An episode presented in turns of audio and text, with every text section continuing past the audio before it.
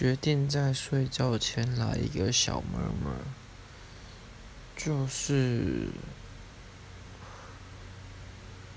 前两天的话题延续到今天，做个小结。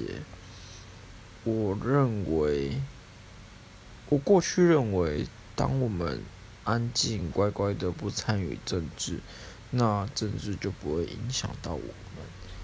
但这几天，然后包含看到了各种媒体新闻，我觉得乖乖安静不去干涉政治，已经没办法保证我们不会被政治影响。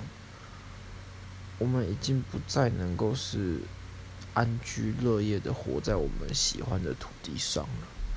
所以，二零二零大家要做出对的选择。